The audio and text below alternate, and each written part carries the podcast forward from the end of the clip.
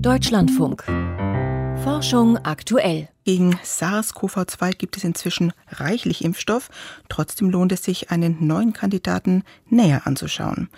Es ist der Peptidimpfstoff COVAC 1. Entwickelt wird er unter der Leitung einer Krebsforscherin am Universitätsklinikum Tübingen. Und hier deutet sich schon an, warum der Impfstoff so spät in der Pandemie immer noch spannend werden könnte, weil er für Menschen geeignet ist, deren Immunsystem geschwächt ist, Krebspatienten nämlich.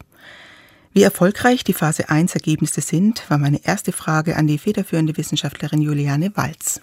Die Ergebnisse der Phase 1-Studie sind für uns sehr, sehr erfreulich. Unser Impfstoff zielt ja ganz gezielt auf die Induktion einer T-Zellantwort ab und wir konnten hier in allen Probanden der Phase 1 sehr starke T-Zellantworten 28 Tage nach der Impfung sehen. Der Großteil hatte sogar ähm, bereits schon zwei Wochen nach Impfung eine starke T-Zellantwort.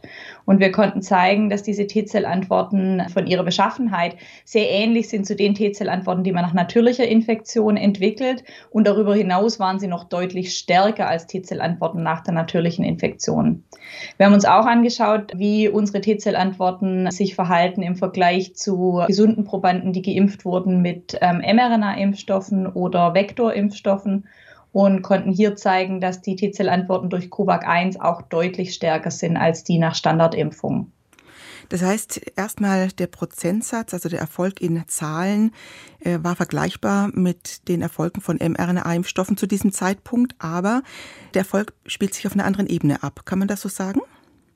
Genau, also wir sehen in allen Probanden, also wir haben eine hundertprozentige Erfolgsrate ähm, für die allgemeine Induktion der T-Zellantwort und wir sehen aber, dass diese T-Zellantworten in der Qualität nochmal deutlich besser sind.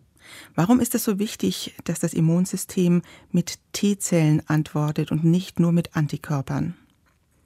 Letztendlich hat unser Immunsystem zur Virusabwehr zwei entscheidende Komponenten. Das sind die Antikörper und auch die T-Zellen. Und wir wissen von vielen, vielen Forschungsarbeiten in den letzten anderthalb Jahren, dass die T-Zellen bei Covid-19 eine entscheidende Rolle spielen, sowohl in der ähm, Überwindung und ja, Verhinderung schwerer Krankheitsverläufe im Rahmen der akuten Infektion, aber noch viel mehr ähm, bei der Bildung der Langzeitimmunität. Da hat sich gezeigt, dass die T-Zellen ganz entscheidend sind. Das heißt, Sie haben da jetzt einen Kandidaten, der auf lange Sicht dazu führen könnte, dass wir mit dem Impfen irgendwann aufhören können. Genau, das, das hoffen wir tatsächlich, dass wir mit diesem Impfstoffkandidaten eine so starke und breite T-Zellantwort machen, die auch so einen langen Schutz bietet. Lassen Sie uns noch mal kurz über das Prinzip sprechen. Sie spritzen in den Oberarm Peptide. Was sind das für Moleküle? Eine Sache stimmt tatsächlich nicht. Wir spritzen nicht in den Oberarm. Das ist der große Unterschied. Es ist ein Peptidimpfstoff. Das sind ganz kurze Bestandteile des Virus. Wirklich nur ganz kurze Proteinfragmente, kann man letztendlich sagen.